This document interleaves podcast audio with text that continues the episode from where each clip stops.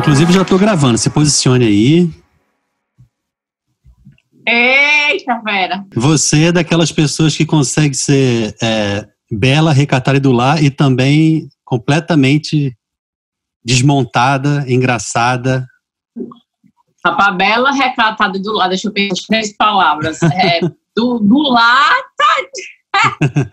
do lar tá complicado. Uma, uma pia ali para lavar louça, odeio. Cara, então vamos começar formalmente. Mila Costa. Nome artístico, nome de batismo, nome de, de vida. Como é que você está aí nessa, nesse Nordeste maravilhoso? Fazendo uma pose aqui para cá. É, vamos fazer. Então, é, é Mila Costa, nome de batismo e artístico. morando em Recife atualmente para me apresentar, né? Ah, é. Casada? Aí, morando junto, né? Não é a mesma coisa, não, né? Sem o. Sem o.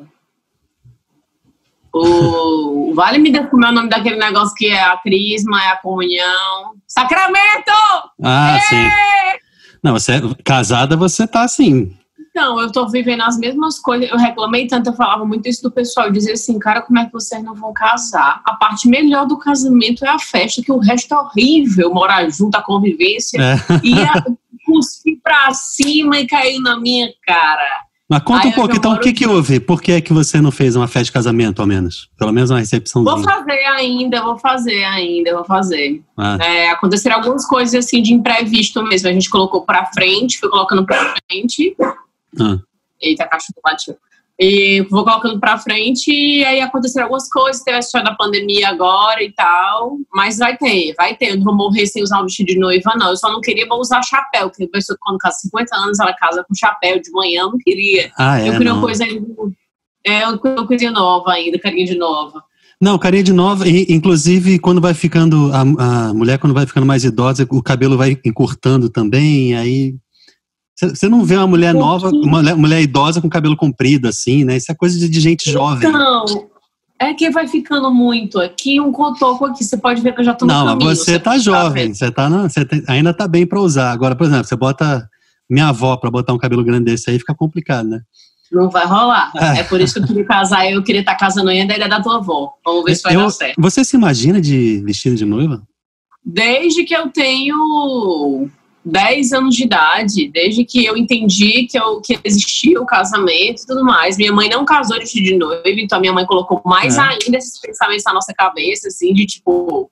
Aí, pronto, eu assistia muito muitas princesas casando. Minha mãe queria queria casar e nunca conseguiu realizar esse sonho. Então foi um conjunto de coisas. Eu imagino muito, muito. Eu tenho meu vestido desde os 15 anos de idade, desenhado assim na minha cabeça. É engraçado isso que você está falando, porque são é o tipo da coisa que eu não sei sobre você. Eu estou aprendendo agora enquanto a gente está gravando, né?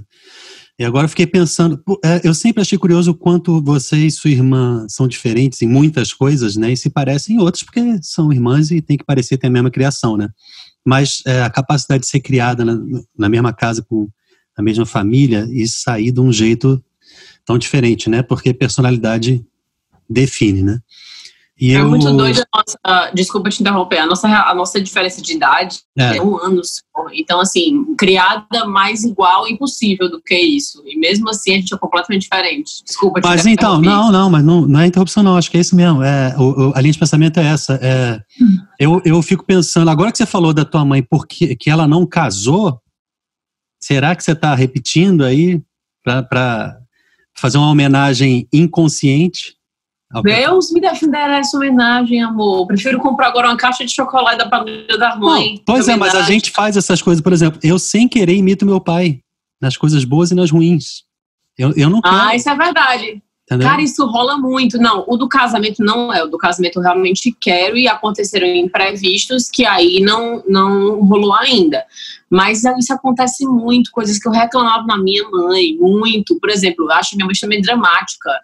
E eu dizia, uhum. eu não sou dramática, eu não sou dramática. Eu sou uma das pessoas mais dramáticas, depois de anos de terapia e conhecimento que eu olhei pra mim e falei assim, caralho, verdade, o que eu sou dramática? Não, não você é sim, porque quando você se contraria, você para de falar, você sai do grupo. Não, isso aí, ó, você eu faz... tenho uma defesa pra isso aí. Ah. eu realmente não gosto muito de ser contrariada, mas eu não, uma, uma, uma virtude minha que eu acho que é uma virtude, eu não me, eu não me acho uma pessoa muito rancorosa. Não. Então a pessoa para de falar com a pessoa, eu brigo, eu paro de falar, mas eu já esqueci que eu parei de falar. Essa pessoa então, mas com... exatamente, é drama, não é nem rancor, nem ódio, nem. Ah, é. É uma coisa assim, ai meu Deus, aí explode, daqui a pouco, dois minutos depois, que isso, gente? Pra que isso? Tá? Já tá bom. É, já louca, louca, sou louca. que, que foi? Que é louca? Tá chateado comigo por quê? Só porque eu xinguei você e fui embora? Eu não tava na tua cara, mas quem não, quem não deu? É, mas quanto, quantos tapas da vida você ainda vai ganhar? Não é isso. Qual o problema? Quantos tapas da vida? O que, tem o meu? Me faço de louca. É drama. Eu sou muito dramática. E eu não achava que eu era, porque eu sou muito. Eu me sinto, eu me acho muito prática. Uhum. Eu me acho muito prática, muito objetiva em algumas coisas. Na maioria das coisas eu me acho, pelo menos. Uhum. Mas depois até que eu faço muitos anos de terapia, e quando eu comecei a perceber que as pessoas não têm muito autocrítica, tipo assim, elas acham muitas coisas dos outros, mas elas nunca acham muita coisa de si, né? Sim. Elas deixam as críticas aí para quando surge a vida, os problemas e tal. E aí eu pensei, cara, eu quero ser uma pessoa mais autocrítica, assim, eu quero entender realmente quem eu sou, mesmo que me doa. E aí foi quando eu percebi, cara, eu vou assumir. Eu sou dramática. Ok, que não sou como mamãe. Que apareceu uma espinha, ela já acha que. Ah, ah. Mas essa realização de si mesma foi recente, né? Recentíssimo, essa coisa de se auto. De, de... Isso é um processo, na verdade, né, Pedro? Eu acho que esse processo nunca vai terminar. Não, Agora, não, claro. a decisão é super recente de, de olhar pro pessoal e dizer assim: a galera mete muito pau nos outros. E quem é que não mete, né? É. Mas assim, quem é que não fala dos outros e tal? Mas a galera não tem autocrítica nenhuma. Isso aí eu vou falar até uma besteira aqui. Isso aqui eu, eu fiquei, eu tava conversando muito isso com minha psicóloga, muito tempo, um tempinho já. E eu vi isso até no Big Brother. Vou falar aqui de Big Brother porque eu sei que você deve achar um pouco fútil. Cada um Mas com as eu suas acho- escolhas de vida, né? Eu acho bem legal.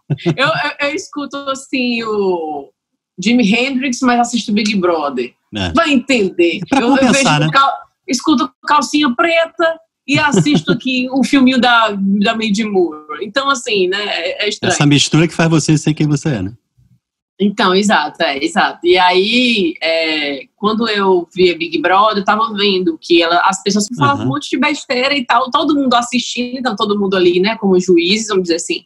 Na hora que eles saíram da casa, aí a- o entrevistador ia perguntar, e tu acha que tu saiu por quê? Aí a maioria respondia assim, sei, eu acho que, eu acho que é porque eu fui muito sincera, eu acho que é porque eu fui muito honesta, acho que eu fui muito eu mesma. Quando, na verdade, eles fizeram um monte de, de cagada, só que eles não enxergavam de Cara, jeito mas você nenhum. tem que entender que a pessoa já entra na casa porque ela já é um pouco doida, né? Você pensa pensar porque a pessoa que se propõe a fazer isso já não é assim muito junto da. Rapaz, eu vou te dizer que eu me né? inscreveria. Eu me inscreveria. Eu acho que eu não seria chamada porque eu acho que eu não tenho, assim, o estereótipo. Juro, eu acho que tem essa coisa de estereótipo também pro Big Claro. Brother. Claro que tem.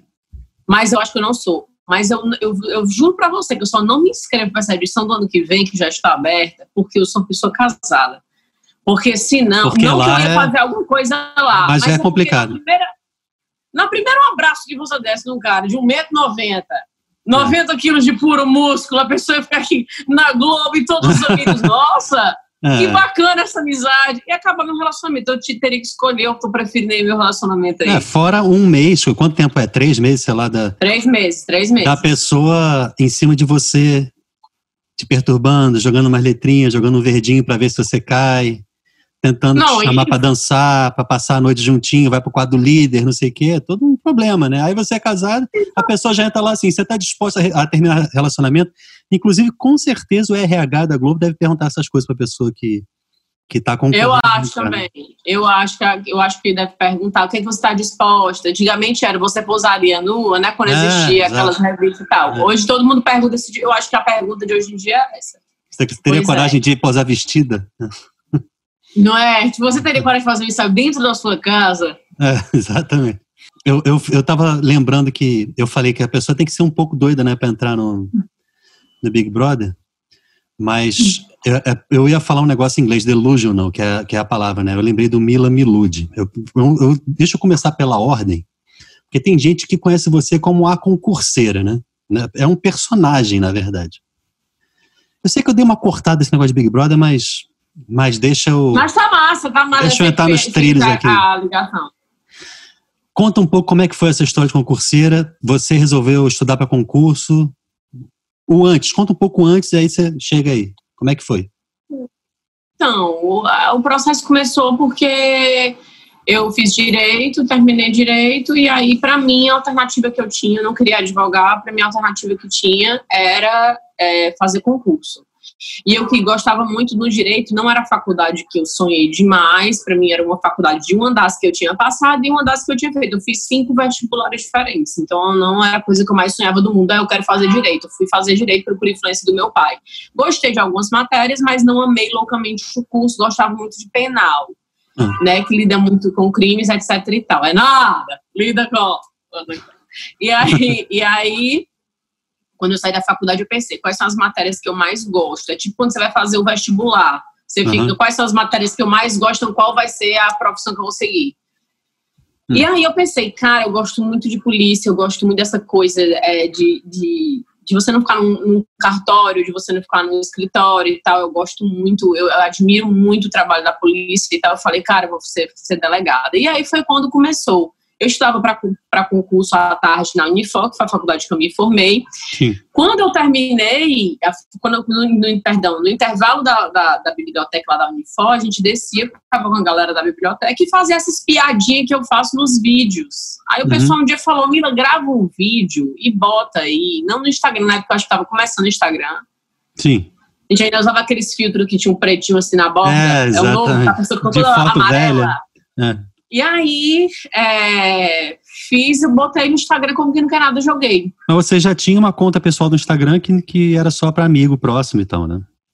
Só breguice, né, mamado? Só cafonice. Um óculos ali da, né, aquele óculos ali do motor que nada conta de maneira alguma, mas aquele bem cafona.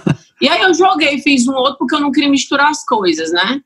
Joguei. Quando eu fiz um, dois vídeos, que eu me lembro demais desse dia, que eu comecei a ter curtidas e tal, né? nunca imaginei. Eu me lembro demais dia eu estava viajando, quando eu desci do aeroporto, meu celular estava entupido de mensagem, assim. Eu lembro da primeira, eu repostei o teu primeiro vídeo os teus vídeos, todo os teus vídeos estão viralizando demais em todos os grupos de concurseiro. E aí foi aí que começou, comecei a fazer, fazer, fazer, fazer. E a Você não tinha ideia, então, que isso ia ser, né? Quando você começou. Nunca e nem tinha pretensão. Olha, Pedro, eu vou te dizer uma coisa. Queria eu que as pessoas pudessem, eu acho que todo mundo deveria passar pela, por uma experiência de bastidor, em uhum. pelo menos assim umas 20 profissões na vida porque eu acho que a gente teria um hábito de não olhar, não achar que a grama do vizinho é sempre mais verde, assim, sabe? É. É, não é muito fácil essa coisa, assim, não era uma coisa que eu queria, assim, exatamente. Depois eu fiquei apaixonada, eu sempre fui muito pra frente, de falar muito extrovertida e tal, mas a gente lida com muita cobrança e tudo mais. Então, pra mim, não era o que eu sonhava, ah, eu vou fazer um vídeo, vou ficar muito assim e tal. Eu, eu, pra mim, eu, eu, tipo, eu pensava, cara, quem sabe um dia eu vou ser apresentadora e não sei o quê. Pensava, né? Porque eu fazia isso quando eu era menor e tal, achava legal. É, você já Mas tinha meio que feito algumas coisas no próprio, no Shalom mesmo, tipo ajudar no Aleluia, ser apresentadora disso, daquilo, no acampamento, acho também, uns vídeos assim. O meu sonho por muitos anos foi apresentar o, o Aleluia no lugar da Eva, mas tudo bem, a Eva tá lá. Mas você fez umas de bastidores, assim, né? Eu fui bastidor, mas eu queria estar lá no palco. Ah, eu também, até eu Mas eu tô feliz Eva. pela Eva, eu queria informar, tá? Tudo de bom pra Eva, né? Tudo de bom pra ela, mas é, brincadeira, brincadeira. mas, mas assim, eu queria é. muito, eu fiz de bastidor, eu adorava. Eu sempre gostei do microfone e tal, tudo mais, eu sempre gostei muito. Uhum. Mas essa coisa de fazer as coisas para poder buscar fama, ou buscar, até porque eu não tenho fama, né? Famoso é o Silvio Santos, é a Anitta, mas de buscar essa coisa de ficar conhecido. Mas isso não, não foi uma coisa pensada, de jeito nenhum. São, são, são núcleos, né, de fama, assim.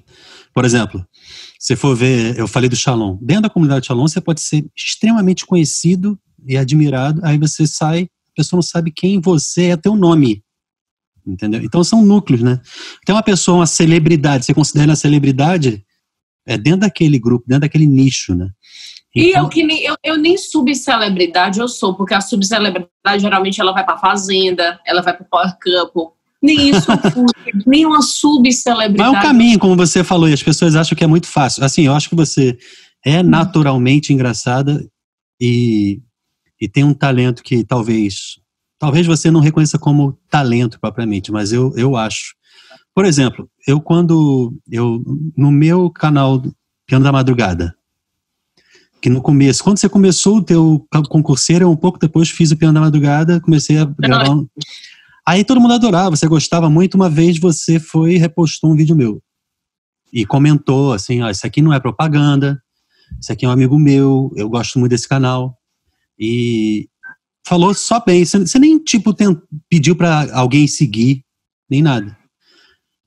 Naquele dia, eu ganhei mais de mil seguidores. E eu não ganhava nenhum seguidor.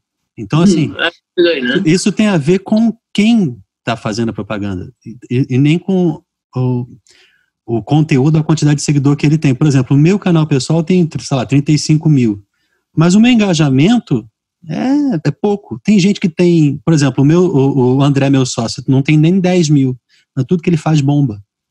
Então tem a ver um pouco com a pessoa e com a forma que ela comunica, tá entendendo? E é engraçado que é engraçado que tu tem essa consciência, Pedro, mas assim, acho que até essa parte não sei nem se vai cortar depois, porque é uma coisa até meio comercial, é engraçada. Sim. É, não cortar nada. As, as lojas é, não têm essa noção disso, as empresas não têm essa noção, as empresas ainda são muito essa coisa de tipo números. Uhum. Então eu conheço, eu conheço blogueiras que são ótimas e tal. Eu não sigo porque realmente não é meu perfil, mas são ótimas e tal, que tem tipo 200, 230, 250, 300 mil seguidores. Sim e não converte nada em vendas. Eu digo isso porque é, eu conheço pessoas de agência, né? Porque já trabalhei em agência e tal. E você não é publicitária, né? Você se formou nisso também, né? Não converte, entendeu? Mas as pessoas estão falando, elas estão é, colocando o produto delas em uma, uma, pessoa que tem duzentos e tantos mil seguidores, um milhão de seguidores. Ok, quem tem um milhão aí já, já é outra casa, mas digo assim, é diferente. Hoje, por exemplo, hoje nessa quarentena, eu não estou fazendo absolutamente nenhuma propaganda de nada. Mas eu conheço pessoas que têm 30 mil seguidores que todo dia estão tá fazendo propaganda. É, não sei como é o engajamento da pessoa, de jeito nenhum. Mas o meu engajamento, particularmente, ele é muito bom comparado a pessoas que têm 300 mil seguidores. Mas isso é, isso é uma, uma veia comercial que eu acho que as pessoas com essa onda de Instagram ainda estão vendo, entendeu? Mas você ainda está é, alimentando o canal. Agora é no caso Mila, mudou o nome, né? Agora Mas, no caso Mila. Porque você desistiu de ser a concurseira ou porque o que é que foi? O que aconteceu? É engraçado essa coisa, porque eu, eu mudei, né? Todo mundo pergunta, tu desistiu dos concursos? Eu acho essa palavra muito pesada. Quem sabe até eu volto a fazer concurso um dia, desistir assim e tal.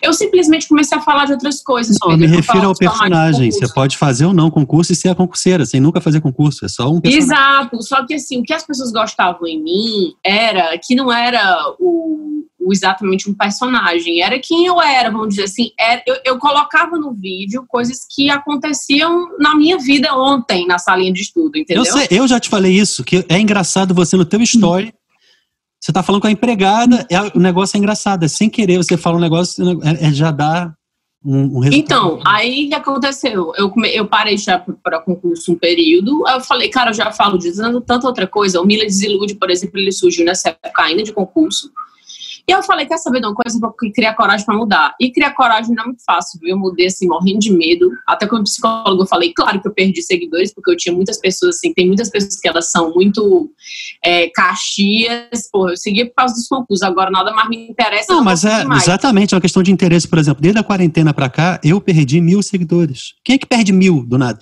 Então, assim, mas, mas era isso que eu ia falar naquela hora. Você tem cento e tantos mil seguidores no, no concurseira há muitos anos é, que, que não baixa. E por isso que eu perguntei, você continua alimentando? Porque a coisa não baixa e as pessoas que estão lá, estão lá porque gostam de você. Tem gente que, aquela comparação que estava fazendo, você falou de milhão, de 200 mil. Ontem mesmo eu estava falando isso com o André. O, é, que tem gente que no YouTube tem um milhão, dois milhões de seguidores, que é dificílimo ter no YouTube, né? Tem gente que tem 10 milhões de seguidores no YouTube. Só que o cara, por exemplo, esse cara que a gente estava falando dele, ele ganha, vamos dizer, 370 mil reais de, de royalty no YouTube, né? Como é que é o nome? De monetização. Mas ele, para manter o, o, o nível de visualização de seguidores, ele gasta uns 300 mil por mês. Ele gasta isso tudo, ele bota o quê, amor? Ele, ele a compra de um apartamento? Ele, ele impulsiona, ele impulsiona 10 mil reais por dia em vídeos. 10 mil reais por dia. Mas isso por quê? Porque ele não é tão interessante com, quanto uma outra pessoa, tipo você, que se tivesse um canal com 10 milhões. Exato, para manter o fluxo. Esse cara precisa de 10 mil reais de investimento por dia. Enquanto tem gente tipo Joe Rogan, o maior podcast do mundo americano, o cara não investe. Se investe é besteira. E ele fatura por ano 30 milhões de dólares, só no YouTube. Então depende do conteúdo. Eu posso ter 35 mil seguidores no meu canal pessoal, mas eu sou um produtor musical, não sou um personagem. Então, para eu manter aquilo ali vivo, amigo, é muito trabalho. É muito trabalho. Mas assim, para mim também, ó, eu, eu vou dizer, eu até brinco, fico dizendo, brinca, eu brinco às vezes assim, cara, o meu grande erro foi ter feito uma coisa que leva humor. Eu fico brincando às vezes, porque é difícil você manter uma coisa com humor, Pedro. É difícil. Você não acorda todo dia bem-humorado. Você não acorda todo dia é, com Sim, mas peraí. Para você é difícil. Para você não é tão difícil quanto para mim. Mas é Imagina é porque, eu. não, quanto para você sim, mas assim, para eu comigo mesma, nem, olha, vou te dar um exemplo. Ontem eu fiz o aniversário aqui, até tá com um balão ali, ó. Ah. Ah, é. Foi aniversário, chamei só uma meia dúzia de pessoas, aquela piadinha aí com a blogueira aí que chamou a. Desculpa a piadinha. É piada, gente, não me cancelem. Mas eu fiz um aniversáriozinho para ele, que só eu e ele, pequeno e tal, um bolinho, um docinho, literalmente falando. E eu apareci, fiz as histórias, a preparação toda, até ocultei ele, ele não veio, que era tudo surpresa, e os meus seguidores empolgados estavam vendo. Aí fiz isso dois dias seguidos, assim, da hora que eu acordava, a hora que eu ia dormir. Era. Aí hoje eu ainda não fiz stories. Ah. Eu fui fazer stories agora, faltando cinco minutos para começar, quatro horas da tarde. Eu recebi uma enxurrada de mensagem tu tá viva, tá tudo bem? Cadê você? Eu tô preocupada. É uma coisa que se alimenta. Eu acho massa, mas Pedro é uma coisa que se alimenta. É, um, é, um, é como se fosse um bichinho. É. Ele precisa de alimento. Você, você, você se engana quando pensa que eu não perco. Eu perco seguidores, mas geralmente eu perco claro, né? quando, meu, quando eu vou, eu passo um dia. Se eu ficar um dia numa ilha sem fazer histórias porque eu tô sem sinal, a gente já perde engajamento. É muito doido. Não, mas isso é, é claro, mas é também é devido à proporção de gente que, que te segue, que espera de você. Exato. Ah, mas, por exemplo, o Piano da Madrugada, que eu abandonei, abandonei. Ele não, ele amava, caiu um pouco, amava. caiu um pouco, mas ficou. Quem ficou, foram 95 mil pessoas, não sai por nada, você pode nunca mais fazer. Mas é, é aquela galera que não, não, não se incomoda que quer estar tá ali, que gosta daquele conteúdo e que vai lá rever se precisar. Aí eu dei para o Rafinha, que é o meu amigo, e ele é tecladista também, ele começou a, a fazer novos vídeos e, poxa, super bem feito, muito bonito. Aí o negócio começou a bombar de novo. Engraçado que eu assim. nunca impulsionei vídeo. Eu acredito estar falando desse teu amigo aí que coloca 10 mil reais Talvez é. eu tenha que fazer isso, mas aí eu teria que vender os objetos aqui de casa e talvez o retorno não fosse tão grande. Mas... não, esse cara eu não conheço, mas ele, a gente estava falando dele, eu e meu sócio a gente estava falando dele. E esse cara, ele, ele ganha 370 mil.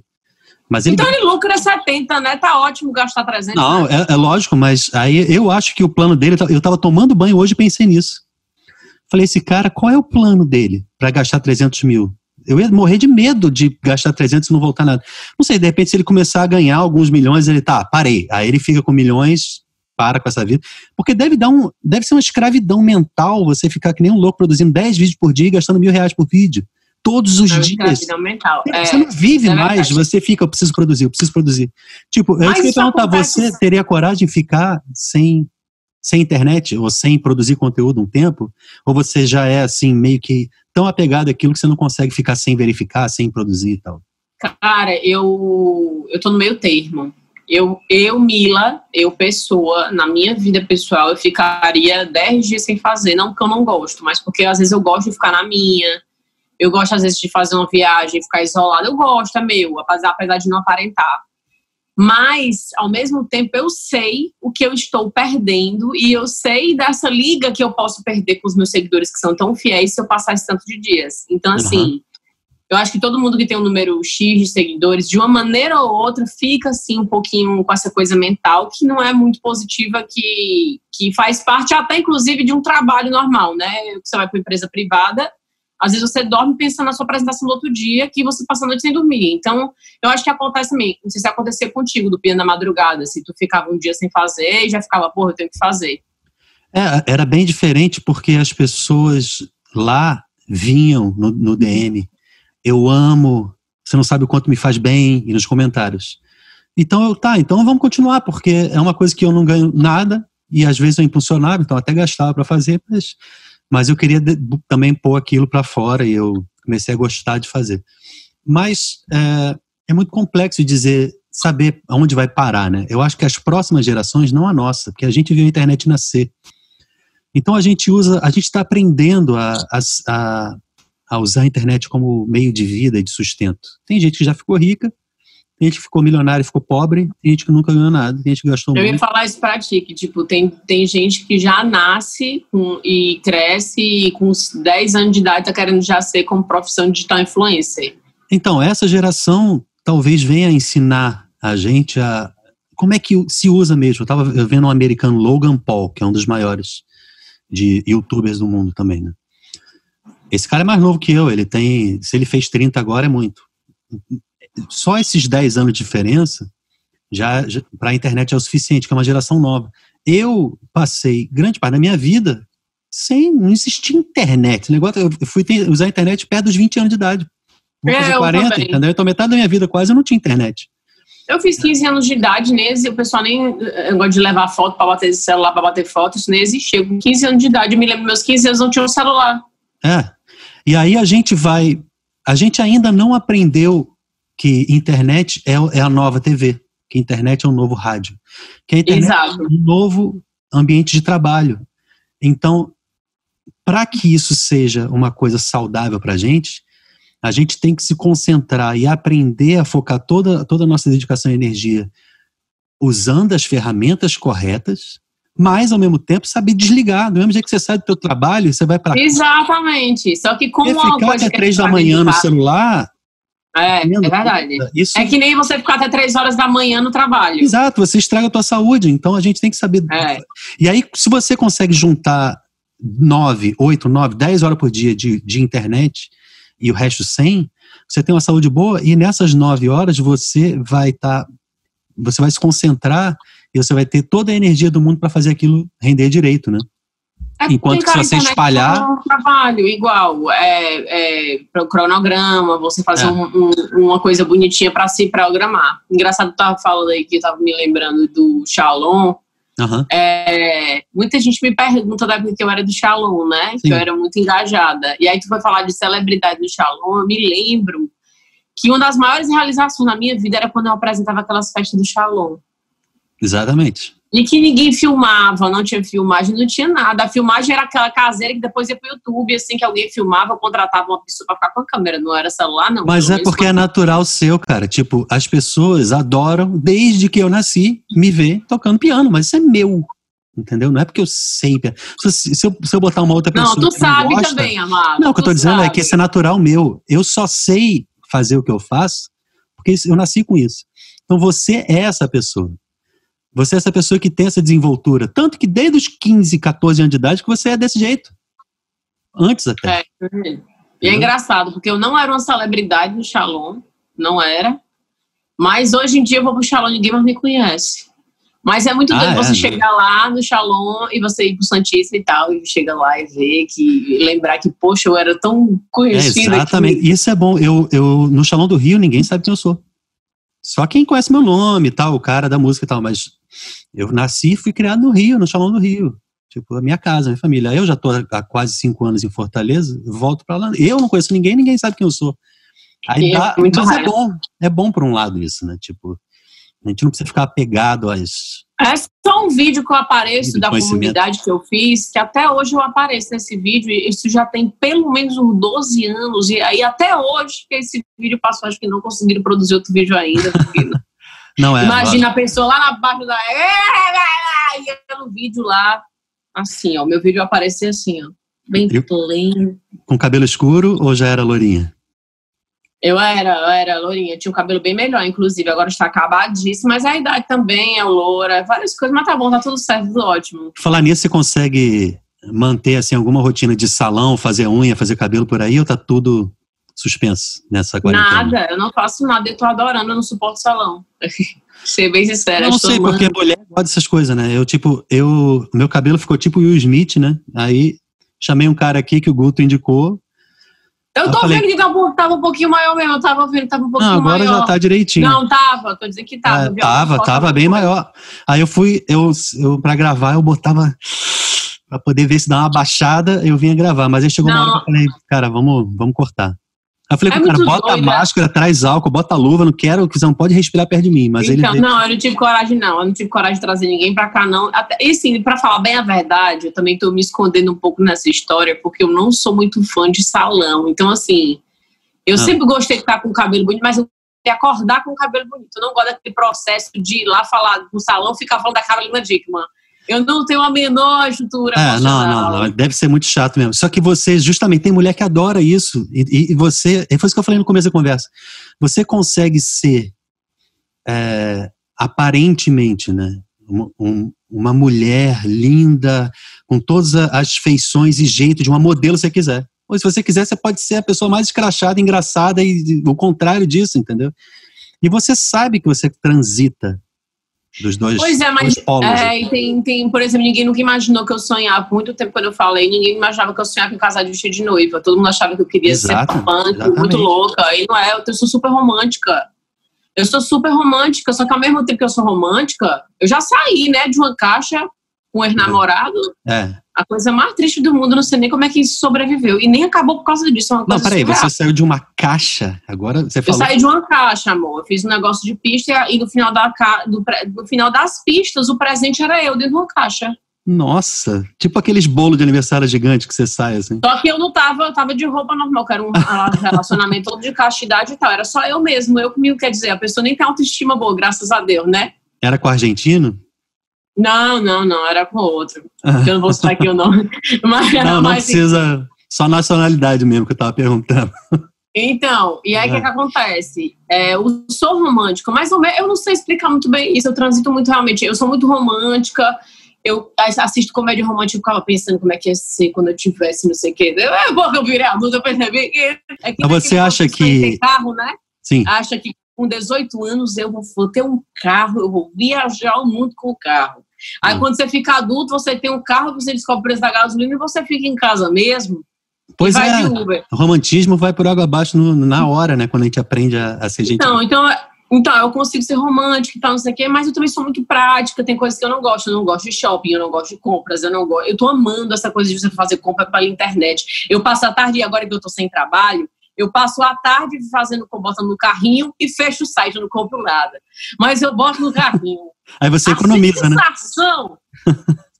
né? Às vezes eu dou indireta, jogo o link do carrinho ali para uma conversa ali com o meu é, tipo... noivo, ele ficou, ah, mandei sem querer uma Para ver se rola, né?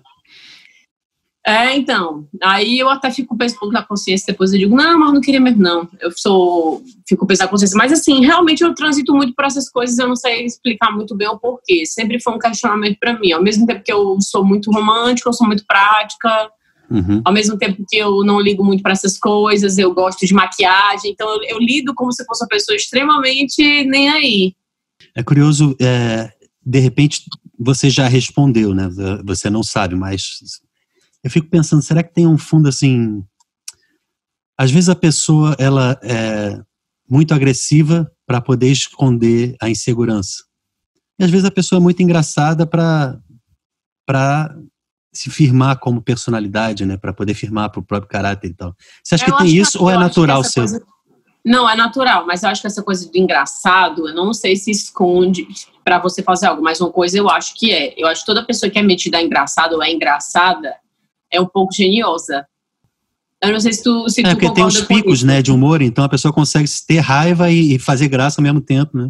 Por exemplo, Didi, Didi o Didi Trapalhões, né, ah, teoricamente um humorista, chicanista, mas todas pessoas extremamente, é, né, na época, ou, ou, enfim, hoje engraçadas e tal, mas extremamente geniosas. Então é. eu, eu, acho que tem alguma coisa aí nessa história. Todo mundo tem, eu tenho um gênio um pouco forte, mas ninguém reparou mas tem um gênio um pouquinho pouquinho, mas acho que boto a graça também para ser querida, eu acho que tem isso. Hoje em dia não mais, porque com 33 anos, a gente meio que tá assim, ah, cara, aceito, não aceito, não quiser.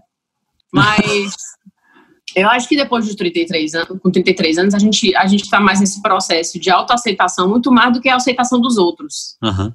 Mas quando a gente é mais nova, a gente fica, ai, cara, eu queria ser querida aqui, eu queria ser. Aí, o que, que a gente usa? A gente usa alguma arma nossa, né? Tem gente que usa a beleza, tem gente que usa. Eu usei o fato de eu ser gaiata, assim. É, mas Ai. você acha que isso sempre foi assim? Porque eu acho tão, tão diferente você da Tamisa que eu fico, de onde vem? Ou será que é a Tamisa que resolveu não ser assim? Não é, cara, é porque. E, e eu achei, eu também sempre me questionei, mas não é, assim, não tem um pouco. Aí depois eu fui conhecer vários irmãos que são muito diferentes. A gente é muito diferente mesmo. E é uma coisa que é minha. Dentro de casa, eu fresco com o, o- o Gabriel. Direto, a gente vai no, mercan, no mercantil, eu pego uma coisa, aí dou uma frescada assim com ele. Eita, pô, tá furado aqui, pega aqui. Aí, entendeu? No meio do mercantil é. sou eu e ele. Então é, é uma coisa muito nossa. Eu acho isso ótimo. Eu acho isso uma grande novidade, porque justamente você podia ser aquela pessoa chata que só quer ser bonita na internet. Você podia só Não, eu sou assim. foto com as melhores poses. Isso e não te impede de ser, nem de fazer. Tem tanta foto bonita sua. Tem foto de viagem sua, acho que Fernando de Noronha e tal. Tem outros que você posa bem e tal. Então, e isso também é ótimo, porque não fica só querendo se enfeiar ou ser aquela pessoa que choca e tal. É justamente você transitar nos dois polos e ser natural quanto a isso. E talvez seja o seu natural, seja o grande segredo para você ser querida, né? E... É, então, mas é meu mesmo, de verdade. Opa, sumiu tua imagem aí. Voltou? Voltou. Conta um Apareceu pouco para mim, né, que a, a maioria do, do pessoal que assiste aqui é católico. Como é que foi para você a tua história na igreja? Como é que é e como é que foi também no, no Shalom? Como é que foi esse início? Ai, cara, eu adoro falar sobre isso, mas eu falo muito pouco, porque eu acho que hoje as pessoas aceitam pouco essa palavra Jesus. Eu não sei se tu tem isso na, na tua mente, se tu enxerga isso. Mas você fala a palavra tem. Jesus, aí já fica todo mundo, meu Deus do céu, lá vem o crente. Não, mas sempre tem lá até vem dentro da o crente. Então, é, eu comecei, eu, eu sempre, minha mãe sempre fui católica, né, e tal, ia pra, ia pra missa, no domingo com a minha avó e tudo mais, e aí, beleza, só isso mesmo, quando minha mãe achou que eu era muito danada, porque eu era mesmo, eu era uma peste.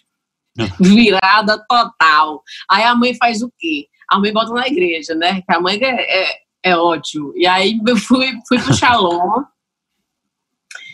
fui para um acampamento do Shalom, um grupo de oração, eu não me lembro qual foi o primeiro que eu fui. E aí eu achava que quando eu tivesse experiência com Deus assim, ia ser uma coisa muito louca.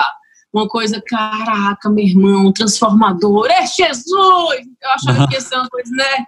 Ah, E aí, quando eu fui no meu primeiro seminário, eu achei, né? Não, foi legal, foi muito bom, tive uma experiência muito legal e tal, mas não senti aquele negócio. E foi quando eu fui no meu segundo acampamento, eu me lembro, com uma amiga minha, a Bel, foi lá em casa. Aí ela disse assim, Mila, vamos pro acampamento, se tu não gostar, eu volto contigo. Isso no dia do acampamento, né? Foi que ano isso? Nossa, eu sou péssima de ano, Pedro, mas eu acho que eu tinha, foi 2000, se eu não me engano, 2006. O mesmo ano que eu fui a primeira vez no acampamento no Rio. Eu não tenho certeza se foi o meu primeiro esse, eu não tenho certeza, porque esse eu já fui servindo. Eu não sei se foi 2004 ou 2006, enfim, foi Sim. por aí. Aham. E aí, quando eu cheguei lá, eu não senti nada também. Nada. Nada, nada, nada. Eu fiz, to- participei de todas as orações, Seminário de vida, tudo. tudo. A, a efusão, achei tudo incrível, mas eu não senti nada. Beleza, acabou o acampamento. Ah. Na terça-feira, me lembro que tinha aquela biruta no, no É do Teu Tempo, porque tu não morava aqui, aqui, ó, em Fortaleza, que era uma festa que tinha na praia toda terça-feira, a terça biruta. Ah. Quando eu cheguei na terça-feira na biruta, o acampamento acabou no sábado, que eu cheguei na terça, que eu cheguei na biruta e vi.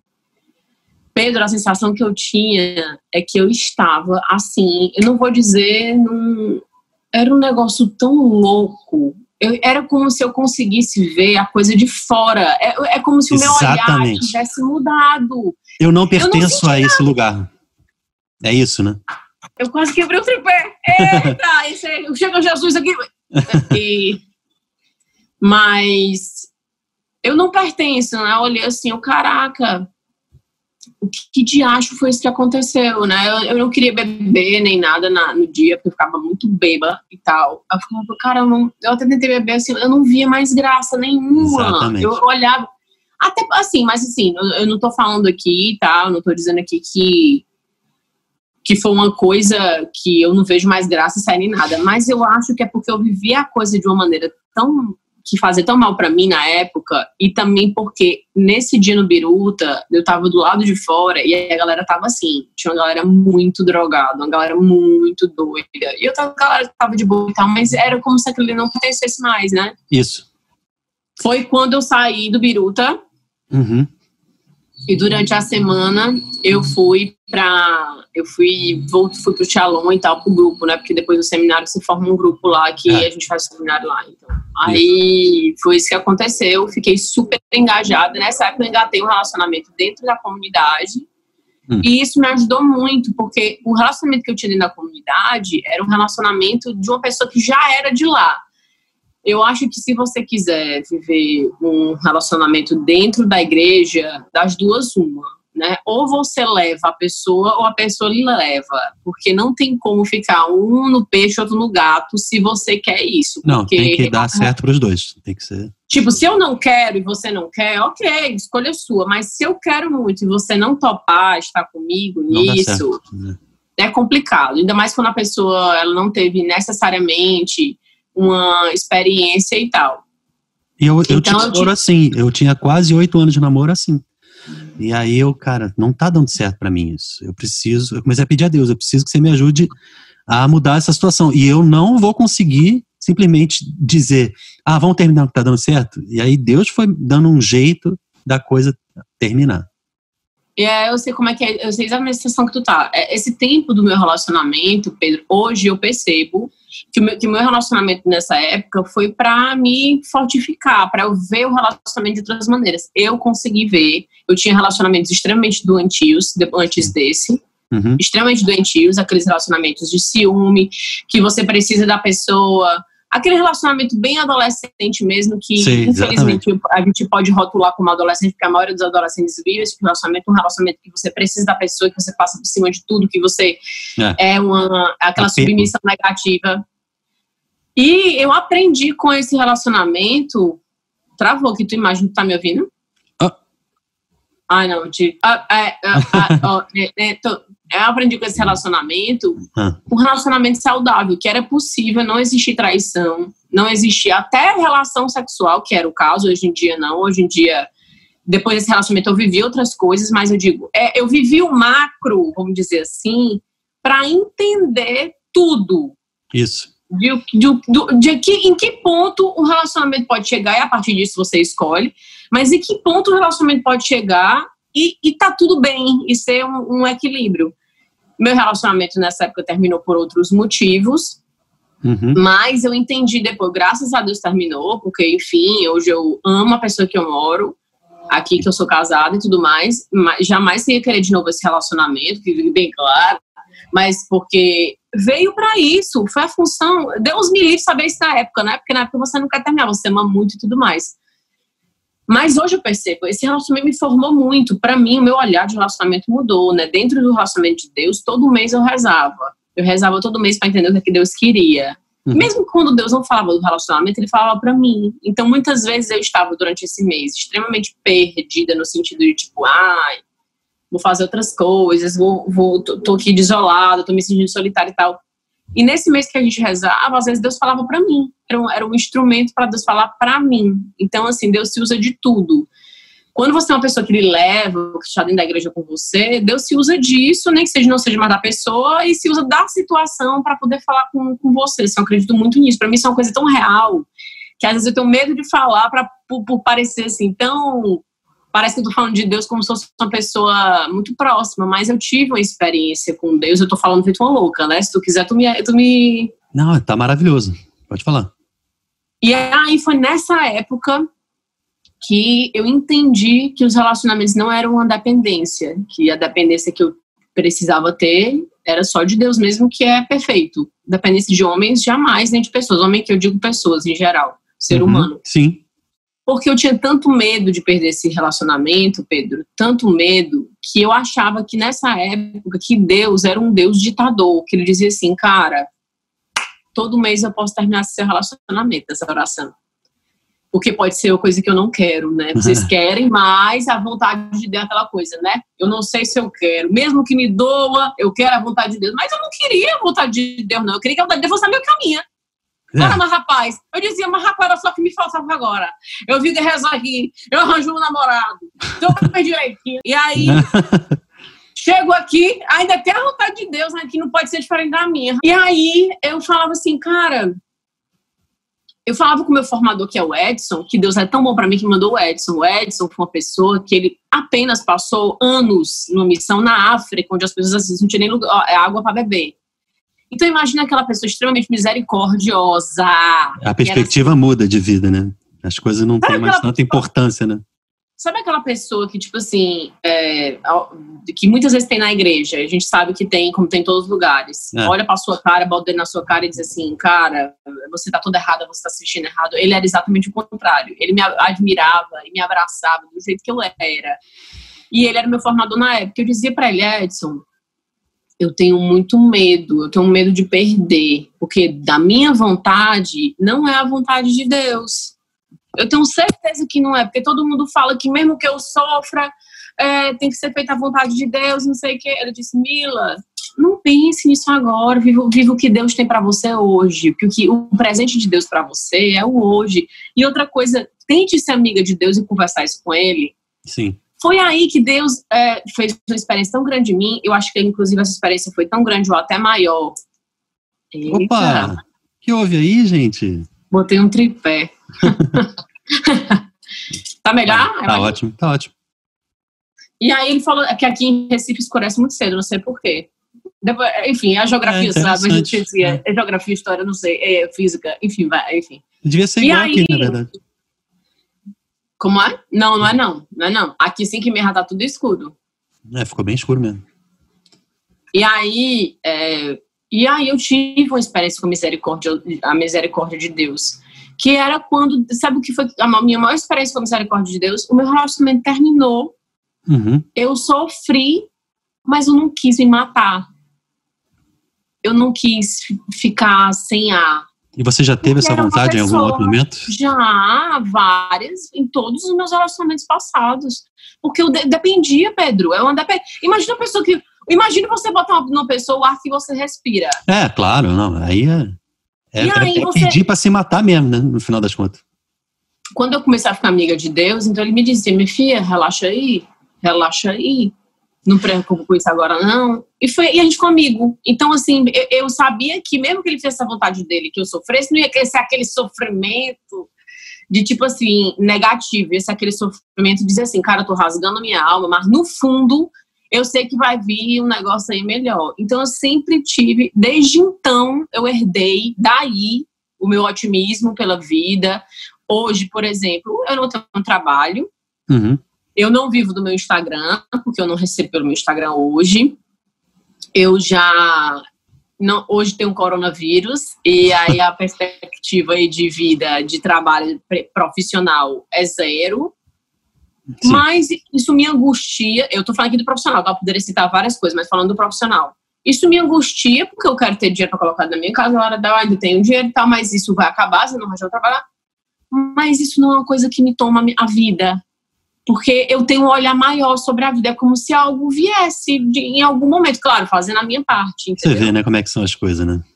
O, o tanto de experiência que você conquistou é, numa história que para outras, para algumas pessoas, as pessoas podiam julgar que você estava vivendo tudo errado. Ah, mas você não está no grupo de oração ou você não está é, fazendo o caminho que eu acho que você devia fazer de Deus ou de, de igreja, ou seja o que for, mas é, Deus, que é amor, ele.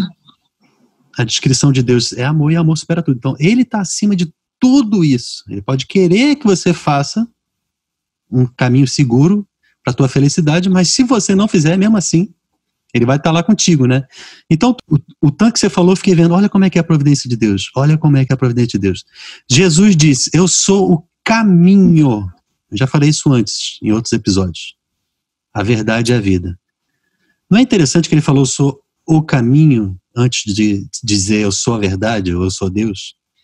Então, o caminho. Ou dizer só que a verdade é a vida, né? Pois é, assim. Então, é muito importante que, que, que a gente entenda que, que não, é, não dá para ligar a chave e dizer melhorei ou deixei de, de, de fazer, de cometer erros. E a gente nunca, a gente só vai se converter depois, na outra vida. A conversão Pedro, aqui é um processo, é um caminho, né? Então a gente acerta, a gente erra. E às vezes a gente está numa época de acertos e está achando que está tudo indo bem, mas a gente só aprende e só melhora e só cresce na outra fase quando a gente começa a errar e deixar de achar que a gente é maravilhoso, que a gente é santo. Exato. É porque a gente coloca tanto as nossas coisas, as coisas nas nossas mãos que quando a gente acha que não é o caminho certo, quando na verdade para Deus talvez já seja o caminho certo, você desiste até daquilo, abre mão e acha que tá a gente bota tudo na, na nossa humanidade, porque é muita vaidade. Pedro, Exato. eu sou muito vaidosa, tudo é, é vaidade. E quando eu paro para pensar nisso, eu digo, gente, não, é, eu fico, cara, como é que pode, assim, eu eu vivo dizendo que quem tem uma experiência com Deus recebeu uma tatuagem. Vou fazer um exemplo aqui bem esdrúxulo agora, uhum. sabe cavalo? Hum. Boi, boi, cavalo boi, que você bota aquele negócio assim com ferro. É, marca, né? E que fica para sempre. Você pode matar o boi, secar o boi todo Se você comer o pedaço daquele negócio depois do boi, vai estar com o negócio ali.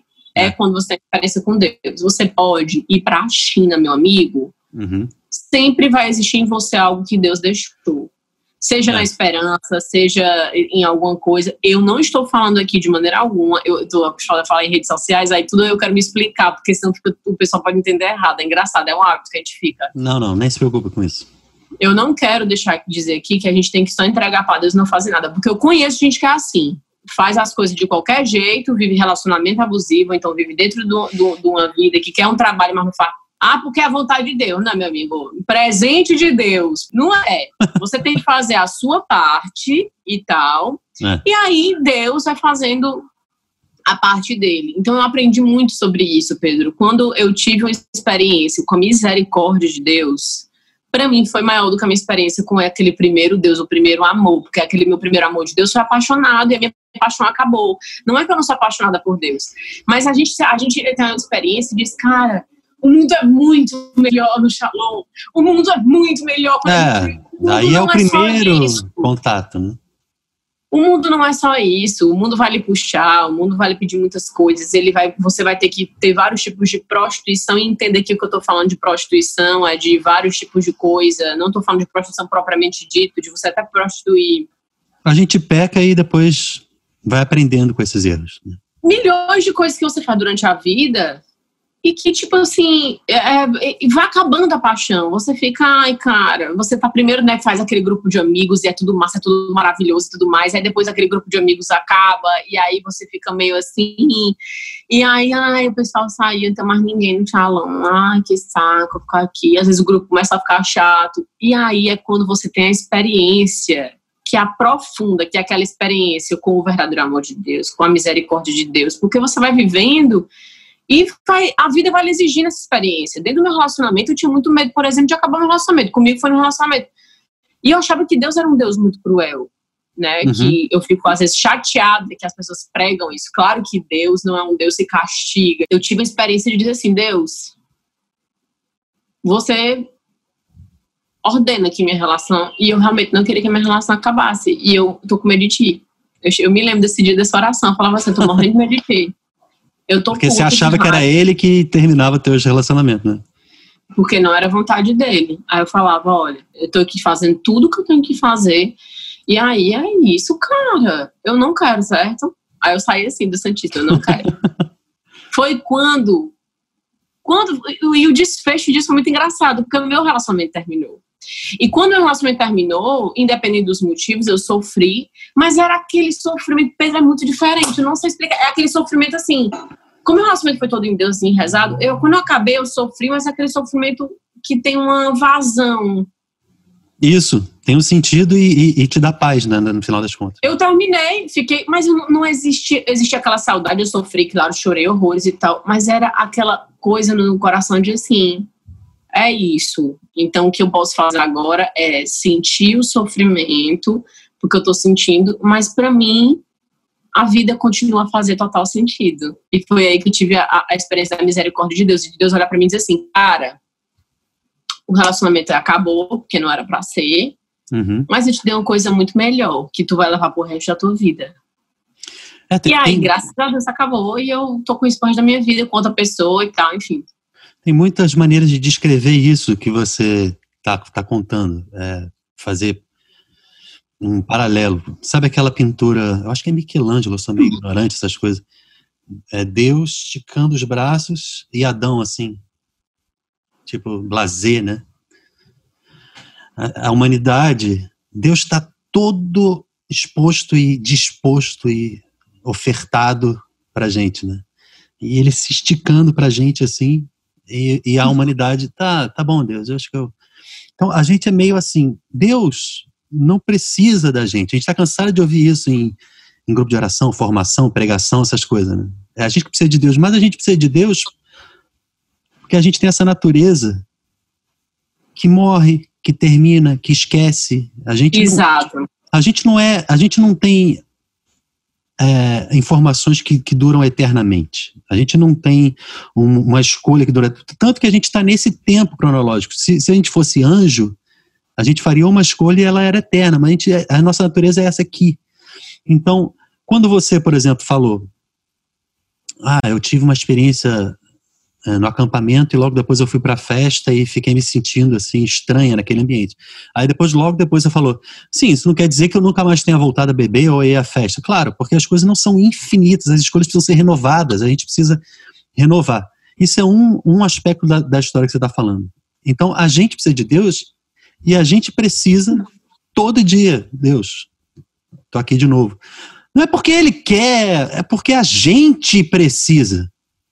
Rapaz, e para Deus, tanto faz. Ele, ele é o mesmo sempre, entendeu? E por ele ser o mesmo sempre, ele, ele, ele te ama e ele te quer uma vez já é o suficiente, para sempre é igual para ele, né? Então, Pedro, ele continua presente, se apresentando e se dizendo: Olha, eu tô aqui para você sempre.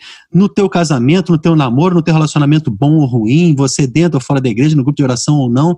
Mas pro teu bem, é bom que você se lembre de mim, que você renove uh, as tuas decisões, que você. Eu, eu até possibilito que você aprenda com os teus erros, porque Deus não supõe que a gente vá só acertar, e, e o céu não é meritocracia. A gente não não não não está eleito ao céu e à eternidade, a ser de Deus, a ser filho de Deus e participar com a eternidade, porque a gente merece. Então, não é um cômpito geral de no final da vida eu acertei mais do que errei. Você pode passar a vida toda errando. Mas se você tem um coração que lembra de Deus, é essa coisa da marca que você falou.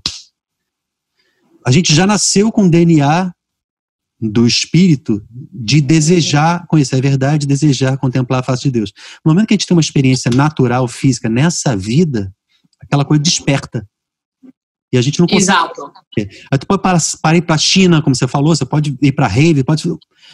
Mas você sempre vai se lembrar que eu sou feliz é ali com é ele, daquele exato. jeito duas, dois pontos, né? O primeiro que, tipo, eu, eu sempre tive essa coisa de que eu preciso de Deus, Pedro, porque eu, Mila, aquele processo de autocrítica que eu te falei no começo, eu sou pessoa péssima em vários aspectos. Eu sou egoísta, muitas vezes eu senti inveja, muitas vezes eu senti raiva, muitas vezes eu senti o que o, minha relação só dependia de mim quando eu poderia fazer tudo, minhas relações eu podia fazer tudo e eu fiz tudo e mesmo assim não funcionou. É, cara, eu não quero depender só de mim, porque, tipo assim, se eu não acreditar que existe algo maior, acreditar só na minha humanidade bizarra, entendeu? Assim, eu posso ter, eu tenho essa opção, mas, cara, honestamente, eu acho que é se limitar demais, pelo menos para mim. É burrice a gente achar que a gente pode contar só só com a gente mesmo, né? Ou, como você falou, contar com alguma outra pessoa que é tão falha quanto eu, ou pior, né? E a gente pode, né? É uma opção nossa. É, mas não é uma boa escolha. Mesmo. Eu, para mim, depois que eu tive uma experiência, eu, eu, eu, eu realmente, depois que eu tive uma experiência com uma pessoa que sabe os meus caminhos e que sabe que é o melhor para mim, que sabe dos meus sonhos, eu gosto muito de uma frase, acho que é de Santa Teresinha, que fala: Deus não, não poderia me deixar, me permitir realizar, é, sonhar sonhos irrealizáveis. Então eu amo isso, assim. Não que você vá sonhar com qualquer coisa, mas é, é, que, que vai acontecer. Mas Deus sabe dos meus planos. E quando tá tudo na lama, eu digo assim, cara, não tem como isso acontecer Aí eu digo, eu vou confiar agora em Deus. E muitas coisas dessas aconteceram na minha vida, Pedro. Faltando um mês para eu vir para cá, eu consigo um emprego numa mega empresa, que hoje eu não estou mais, mas que eu consigo uma mega empresa, que era impossível eu conseguir. Mas Deus sabia tudo que eu, que eu, que eu sonhava, tudo que eu precisava. Então, assim, se eu for confiar só na minha humanidade, eu vou ser uma pessoa extremamente triste, porque a minha humanidade muitas vezes é bizarra, é, e é pequena, exato. e é limitada. Deixa eu só ligar aqui a luz, um minuto, claro. porque. Liga lá. Não é inteligente a gente é, não contar com Deus e é, de uma certa forma, esperto da nossa parte a gente perceber que quando a gente recorre ao nosso Pai, ele, ele faz as coisas por nós. E quando um filho fica longe do pai, o pai, poxa, eu, eu, eu gostaria de ajudá-lo, mas ele não vem, ele não, eu não consigo ajudar se ele está e Deus nunca vai interferir nessa liberdade. Então. Não, nunca vai. E, e na nossa natureza, a, a, gente às vezes fica maluco e pensa: é Deus que está terminando o relacionamento, é Deus que, que não quer, é Deus. Ele pode querer ou não querer, mas ele nunca vai fazer algo que você não permita, né? Então. É, Exato. E ao mesmo tempo, é, é, quanto mais você diz, pai, me ajuda, mais o teu pai vai te ajudar. É, é o que ele quer. O que ele quer é que é te dar. Ele dá. Ele quer que você cresça, ele quer que você tenha muita intimidade com ele, que você seja acostumado a pedir as coisas, porque o que ele ele tem tudo. Para que, que ele vai Aquele... ficar tudo para ele? Entendeu? Ele qual quer te dar as coisas. Que fala, qual o santo que fala essa frase? Deus não tira nada, mas me, me tirou nada, mas me deu tudo. Obrigado por me pôr na berlinda, vamos ver no Google aqui. Não precisa não dizer qual é, mas ele fala assim: Deus não me tirou nada, mas me deu tudo essa frase ela cabe perfeitamente na minha vida, assim, né? Deus, é, não, ele não me, ele não me tirou algo, ele é, me deu muita coisa. Que não diz quem é o santo, não diz. Até Padre Fábio então foi, achei. então foi Beyoncé, não, mas eu acho é, que é um conceito assim que que é verdadeiro. Então muitas pessoas podem ter dito isso. Né? Não, mas eu vou descobrir, eu vou descobrir quem é. Eu acho que foi um santo, não sei. O qual santo, sei lá, Pode eu tava ser. caminhando, não, pensando, será eu vou ser um santo um dia. Foi, sei lá. E, mas eu, essa frase cabe perfeitamente para mim, assim. Quando a gente, eu pensei que Deus tinha me tirado algo, na verdade ele me deu tudo, né? Eu estou carimbada. A minha formação hoje que eu tive durante meu período dentro do Shalom e dentro, por acaso, do Shalom, né? Porque poderia ser outra comunidade. Quando eu digo Shalom, eu tô, eu tô abrangendo a minha vida com Deus porque minha experiência inteira com Deus foi dentro do Shalom, assim, não, não fui para outra comunidade nem nada. Uhum. Mas eu posso, eu sou carimbada, assim, muito, muito otimismo do que eu carrego. As pessoas perguntam de onde é que vem isso, né? Muita gente diz, Nila, olha, eu tava depressiva. E quando eu vi teus stories, eu consegui dar meu primeiro sorriso. Mila, meu pai morreu ontem. E faz uma semana que eu não. É, é, é, e fazia uma semana que ele estava muito doente, eu não conseguia dar um sorriso até que ele foi, e eu estou muito mal, mas eu consegui arrancar um sorriso com teus stories. Isso não é mérito meu. Aí quando eu digo assim, aí, eu, aí eu sei como é que eu respondo, porque isso não é mérito meu, Pedro. Pelo amor de Deus, eu jamais. Realmente, isso não é falso modéstia nem nada. Eu fico morrendo de vergonha com isso, morrendo de vergonha a pessoa fala isso. Mas eu até respondo, olha, isso não sou eu não, isso não sou eu não, porque eu não é meu mérito não. E realmente foi algo que Deus colocou é, na minha vida de puxar, arrancar o sorriso de alguém e tal, não é mérito meu, foi algo que Deus me tirou a infelicidade, a escravidão, para poder entender que a vida é muito maior do que as coisas que estão acontecendo ao redor, apesar de que às vezes eu choro, me espernei, eu quero morrer. Sim. É, quero desaparecer, mas isso significa a gente tem que parar de ter essa coisa meio, ah, porque quem tá com Deus é um carola e quem não tá é, é isso um louco. Isso tudo é ilusão, besteira e imaturidade. Uhum. A gente pensar que, que tem que ser um. A vida tem que ser feita só de acertos, né? Ao mesmo tempo que a gente não pode se acostumar como um, um anfíbio não sabe que você põe na, na água, na panela, e você vai, você liga o fogo embaixo, ele não percebe que está ficando quente, ele morre. Então a gente não pode se acostumar a viver na lama.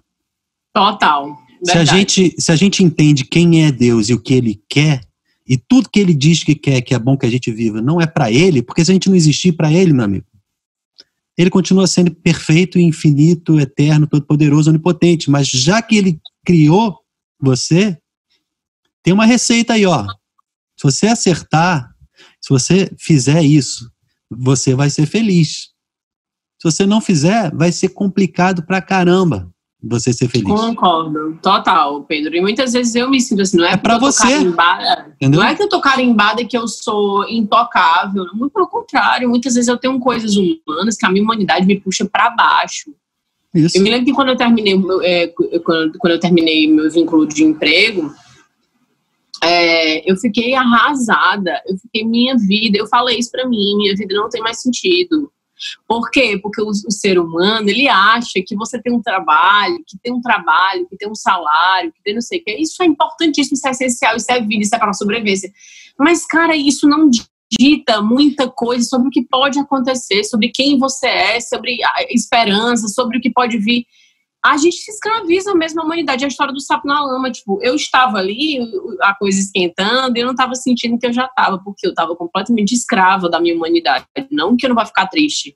Mas a gente é capaz de se acostumar a viver emprego, nessa situação. Você se acostuma, você limita a sua vida ao emprego, a uma promoção, a, a uma faculdade, ao concurso. Eu estudei para concurso muito tempo, e muito tempo assim, né? Dois anos. Uhum. E meus amigos eram assim: se eu não passar no concurso, não tem nada tem sentido para mim. É. E tá tudo bem. E muita gente que escuta aquilo ali, tá tudo bem. E para mim é surreal. Eu fico, cara, como assim? Como assim não é nada, não é tudo? Essa vida inteira, um monte de coisa para viver, para usufruir, para aproveitar, para sentir. E tu acha que um concurso é que vai suprir isso tudo. Então, assim, é a história do, do sapo mesmo, de você é. achar que é isso e não é. Tem muito mais do que isso. E a maturidade leva a gente. A maturidade que vem com a idade cronológica, mas também vem com, com a, a experiência que você tem de, das coisas de Deus. Mas a maturidade, ela leva a gente a entender que, que não é para a gente fazer as coisas para Deus ficar contente com a gente. Quanto mais se agradar a Deus, mais vai ser bom para você, mas não é porque, ah, tô de mal contigo se você não faz a minha vontade. Deus não é assim.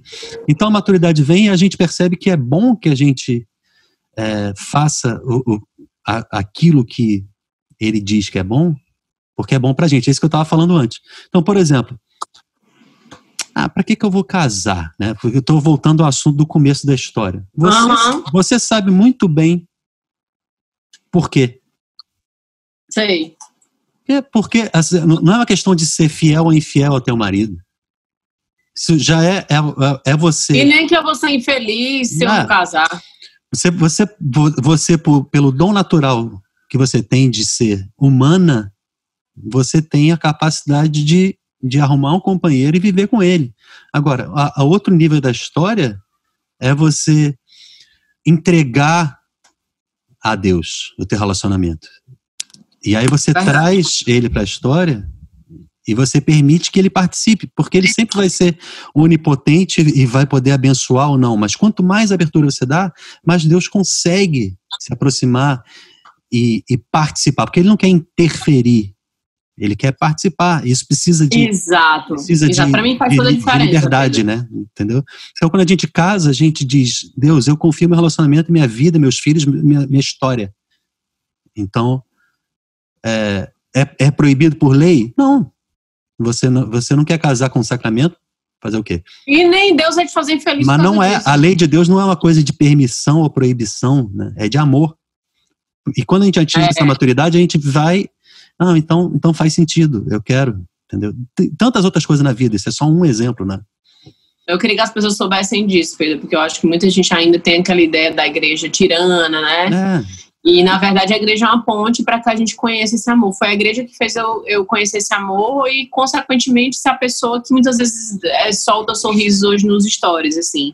Mas existe realmente um, uma história, um rancor, eu entendo. Mas uhum. essa, essa, é, é realmente você ter esse entendimento de que não é uma, uma lei, uma coisa... E não é dívida social, você não deve casar para os outros.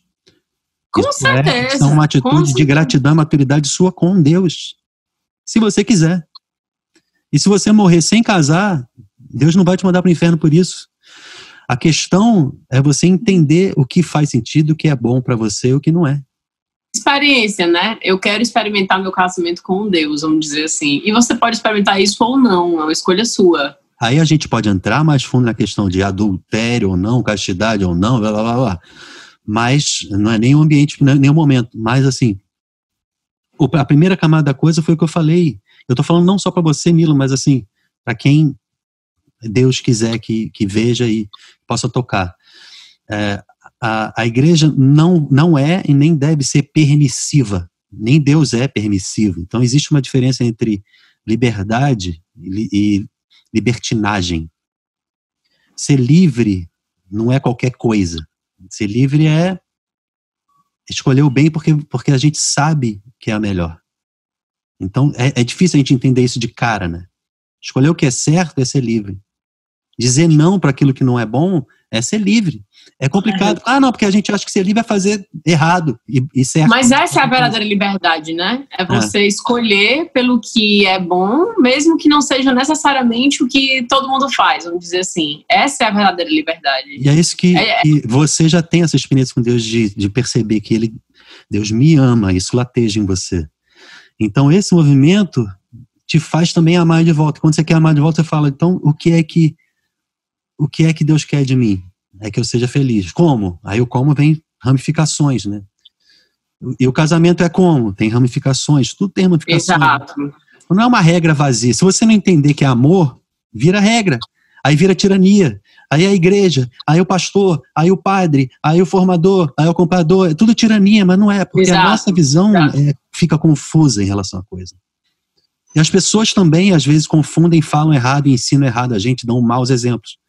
Então, as pessoas são pecadoras assim como nós, todos, todos somos, né? Mas se a gente se lembra do bem maior de, de quem é e do porquê, a gente consegue limpar essas besteiras do caminho e se relacionar diretamente com Deus. Maior verdade, Pedro, concordo com tudo. Tudo. É exatamente assim que eu penso. E é exatamente essa relação que eu tenho com Deus, que eu construí. É, Porque é. foi uma construção e uma desconstrução também, né? Porque eu também tinha esse pensamento lá atrás. Eu acho que a gente está sempre uh, sujeito a, a, se confundir no caminho.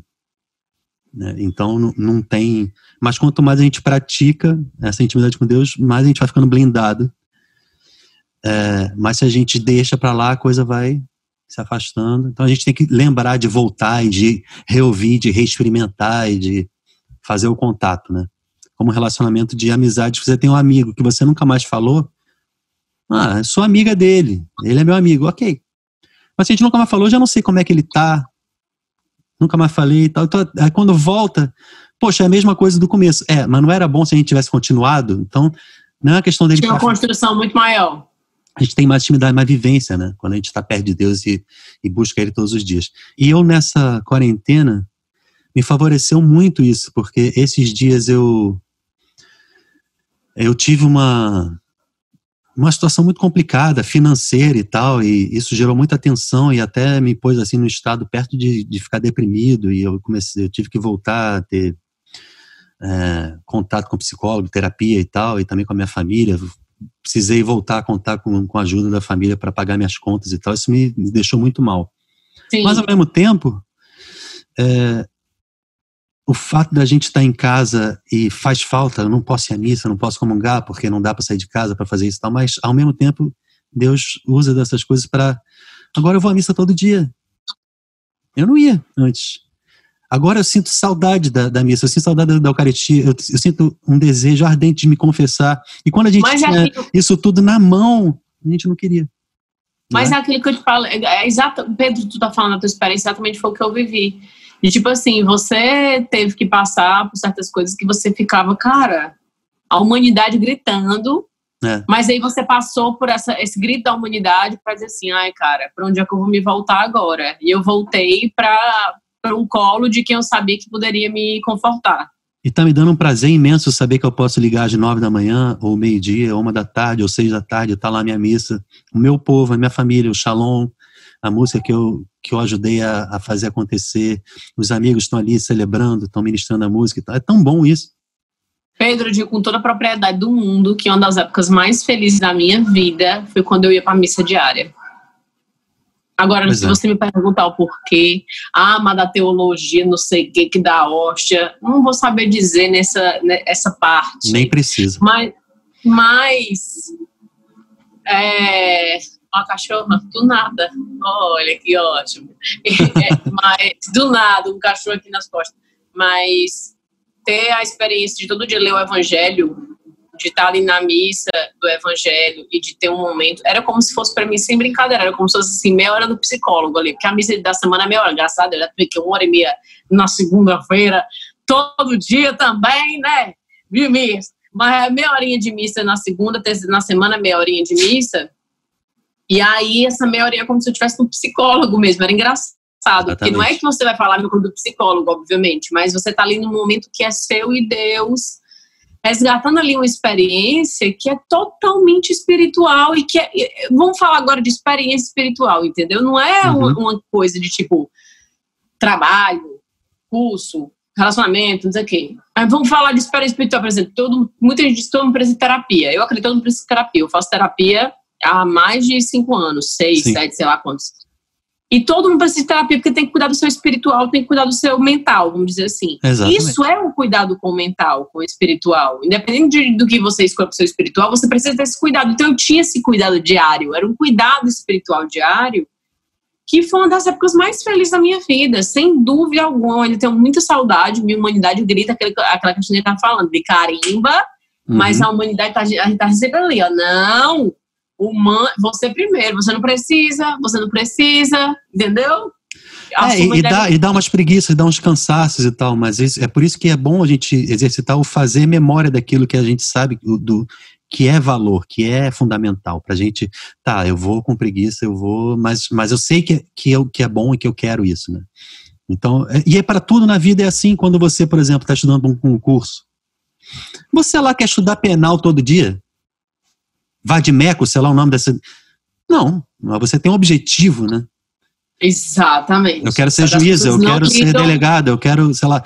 Então, eu detesto esse curso, mas eu, eu não estou nem dizendo que você deteste a missa, ou, ou, mas assim, a eu gente entendi, faz as coisas porque a gente sabe que tem um, um, bem maior aguardando e a gente quer viver isso, né? E o bom das coisas de Deus é que é que a gente recebe também durante o caminho.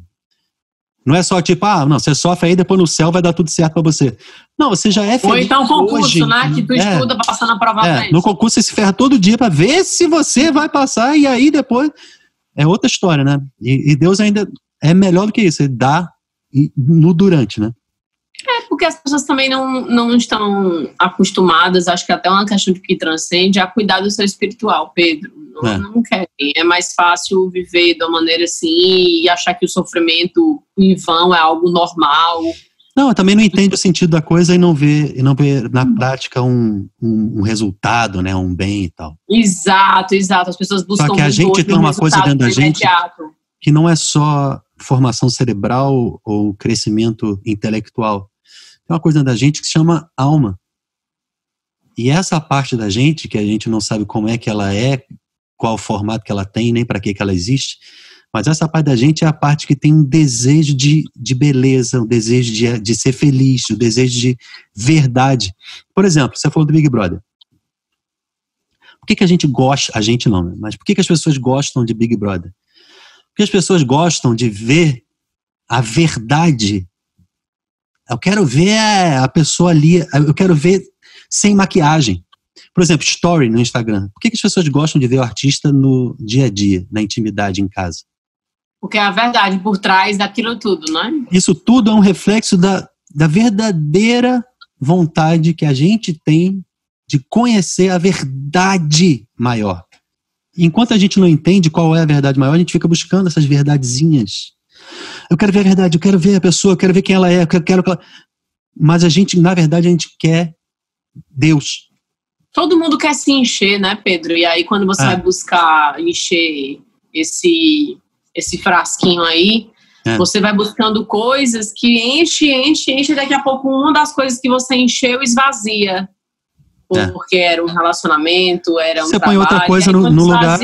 Você coloca outra coisa e vai, é. e vai fundando, afundando, afundando. Ele a coisa não, não compensa, porque ela não é aquilo que você está buscando. Então ela funciona. Exato, e quando, um momento, a coisa né? preenchida, eu vivo dizendo isso, que eu, eu encaro Deus e encaro como se fosse um plano de fundo, assim, tipo, é, nada do que eu faço é um plano de fundo da minha vida. É, é, quando eu digo plano de fundo, é aquilo que que está assim, é, é, como vou dizer, protegendo, tapando, vamos dizer assim, vamos supor que eu estou dentro de um, fazendo uma analogia, estou dentro de uma sala e todo o papel de parede da sala é da cor azul. Tudo que eu faço dentro dessa sala vai ficar um pouco mais azul porque a minha, meu papel de parede é azul.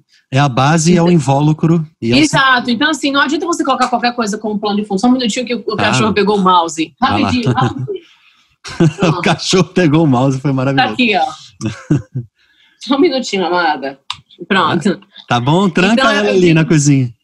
Então eu digo que é muito isso, assim, que é um plano de fundo mesmo, é. e que eu posso buscar qualquer outra coisa, mas no momento em que eu tô nesse plano de fundo é o que me preenche, e nada mais pode ser o plano de fundo, o resto vai ser o que vai passar por essa sala, entendeu? E ou o Gabriel, demais, ele tem essa experiência, ele assiste, ele já tem alguma coisa, assim, algum contato ou não? Não, o Gabriel já foi do, do encontro, hum. é, eu sempre esqueci, SCC, é, encontro, eu também. É JC, é JC. É, isso aí, JC. Encontro de Jovens com Cristo. É. Era super engajado, mas é, depois desengajou e tal, por algumas experiências.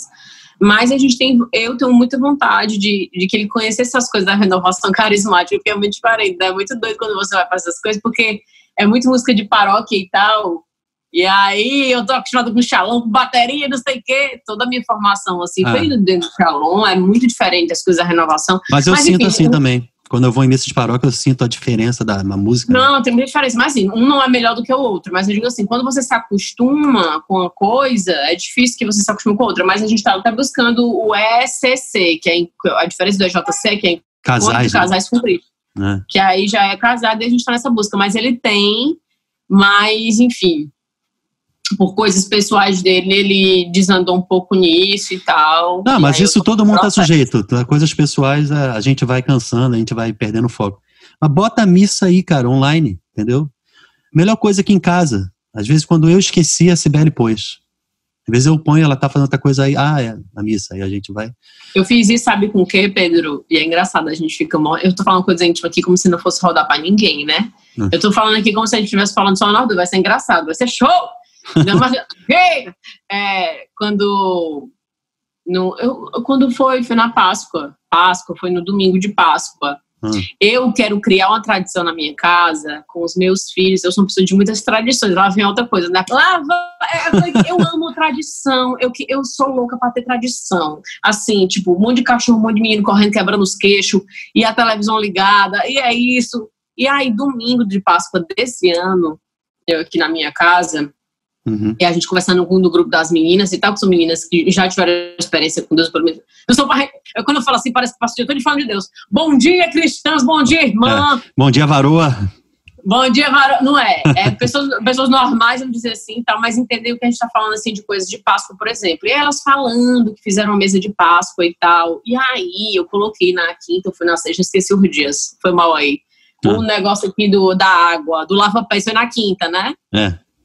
Aí botei uma jarrinha com água do lava-pés. O Gabriel chegou aqui e disse: Quê? Olhando assim a jarra d'água com um pano em cima, ele diga, louca, tá fazendo louco, porque ele já acha que eu não sou normal, né? Quer dizer, ele chega e tem uma luz acesa, uma coisa, ele já não me acha muito normal. E aí eu falei que era o dia do lava-pés e tal. Então, assim, não é que ele vai lavar meus pés na primeira quinta-feira, não é isso. Eu acho que é difícil ele vai fazer isso no primeiro é, momento. É, ninguém nunca lavou mas meu pé, nem eu de ninguém, mas tudo bem, faz parte da tradição. Mas aí ele é, ficou ali e tal, lava pés. E aí, ano que vem, quando eu fizer de novo, já não vai ser estranho, já vai ser ah, algo. Ah, claro. Então, você já tem a estratégia boa. No domingo eu fiz isso que tu falou da missa, né? Eu, eu não me lembro se foi Minto, não foi no domingo, não. Foi na sexta-feira. Não tem uma missa, não é missa, né? Tem, é uma sexta-feira santa. Não é uma, uma paradazinha que faz, bem triste, que não é missa, isso é uma celebração, né? É. Porque aí Deus morto você não tem, né? A Exato, pronto, a celebração. coloquei aqui como quem não quer nada no YouTube. Botei aqui a celebração que tava rolando e tal, não sei o que, da missa de três horas da tarde. Então, assim, e ele ficou ali na cozinha e tal, mas e tá ouvindo, porque a cozinha aqui é praticamente dentro da sala. Você lava um prato, com um pouquinho de água na mesa de jantar. Não tô vendo ela ali, ó. É muito pequena que tem 60 metros quadrados só. E aí eu coloquei. Então, não, assim, mas é bem distribuído. É, bem distribuído, que é bem distribuído esse apartamento. Eu tô criando. É, tradições, Pedro. E eu acho que quando você cria essa tradição, você faz com que isso se torne algo normal. Então, o botar a missa no YouTube é uma grande oportunidade, cara, que Deus está dando, porque a gente, cara, minha mulher é consagrada do Shalom, eu sou do Shalom, a gente vive, mas mesmo assim, o hábito precisa ser cultivado, porque senão a gente mesmo esquece, entendeu? Total. Isso está sendo uma oportunidade maravilhosa para mim, eu botar no. Eu tô no computador vendo besteira no YouTube, aí vem, como eu sigo o canal do Shalom, eu sou inscrito e tenho. Bota aquela, aquele alerta, né? Aí aparece no feed, ó, missa ao vivo. Opa! Se não fosse isso, eu não ia lembrar. É, eu vou fazer isso. Faz melhor ou pior já... que os outros, não vem ao caso. O que importa é, vão praticar aquilo que é bom para, vou praticar aquilo que é bom para mim. Então, bota, bota para tocar. Ele tá passando ali, tá falando telefone, tá usando celular, alguma coisa, mas aí vai acostumar com aquela coisa. Isso é bom para você e para ele, entendeu? A sugestão Total.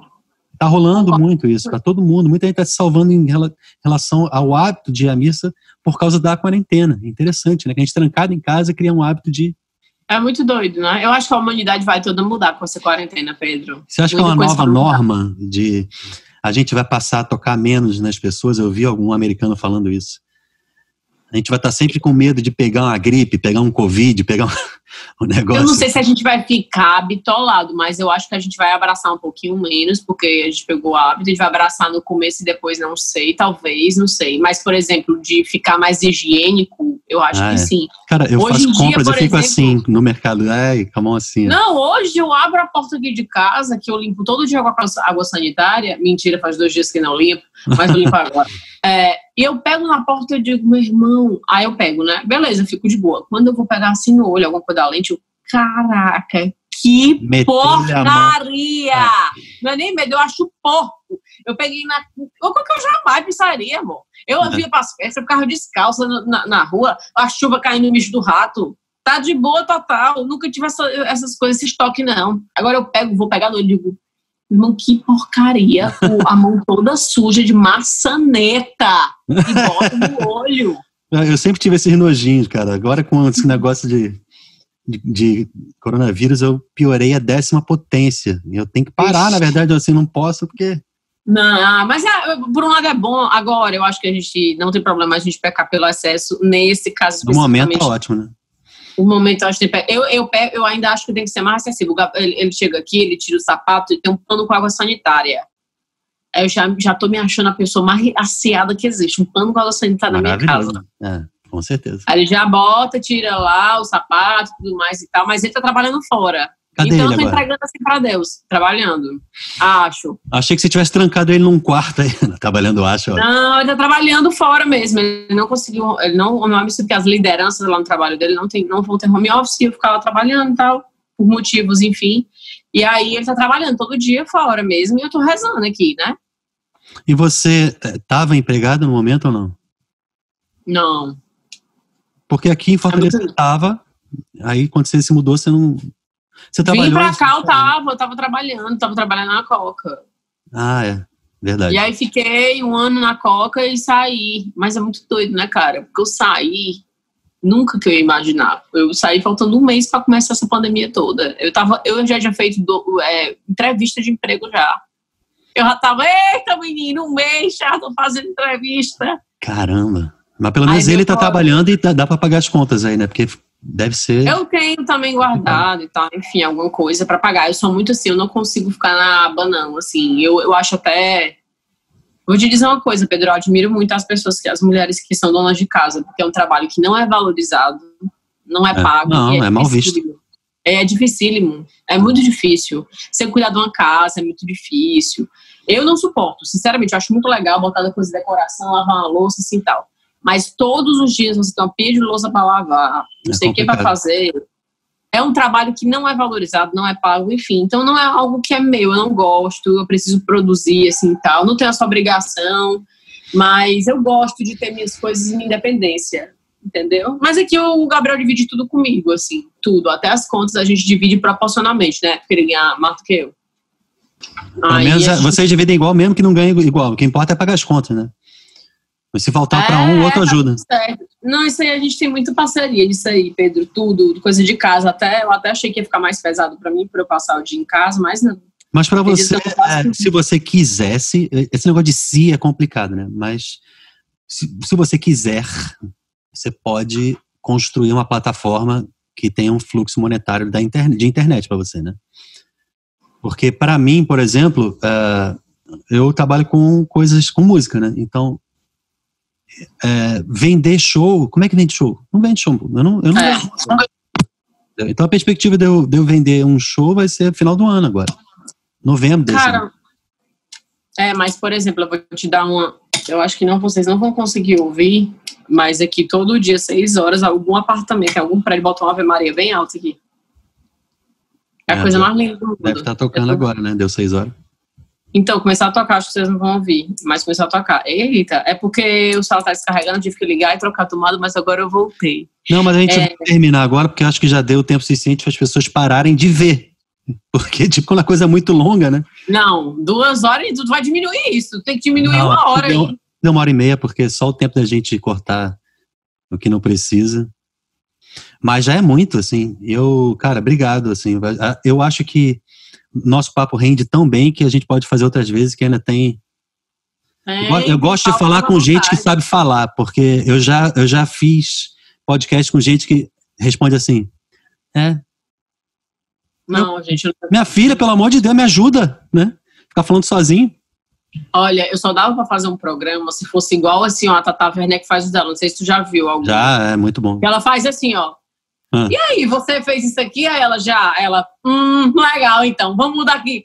Ela mesmo tirando, porque meu irmão é muito ruim. Tem gente que não rende Exatamente. simplesmente. A pessoa não entende que ela tá ali para ajudar o outro a, a render, né? Menino não rende. É, mas é da pessoa também. Às vezes ela não sabe o que dizer, ela não, não é desenvolta para isso e tal, é dela, né? Também tem muito o que fazer. Eu tô aprendendo eu a, a falar, porque uma coisa é você saber falar, mas aprender a conduzir a coisa é complicado. Mas tu conduz bem. Tô aprendendo. Mas assim, eu já me peguei cortando muito. Hoje, hoje eu já te cortei umas cinco vezes. E isso é uma não, coisa que eu ainda tenho que, que, superar. E gente já veio reclamar comigo depois, assim. Não o entrevistado, né, o convidado, mas outras pessoas. Cara, tu corta muito. Eu. Não, não achei que tu cortou muito, não. Sério mesmo. Eu achei que eu tô acostumada a assistir Faustão. Ah, é. Não, mas é porque ele é o meu oh, mestre, né? Ô, oh, louco, bicho, essa fera aí. Aí a pessoa fala, no profissional! É, Exatamente. Eu acho bonito. Valeu, Mila. Obrigado, cara, pela, essa conversa. A gente marca uma próxima. Foi massa, aí. amei. E assim que terminar essa quarentena, chega aqui pra gente fazer um, um music VIP. Ah, eu tava rezando por, por esse momento.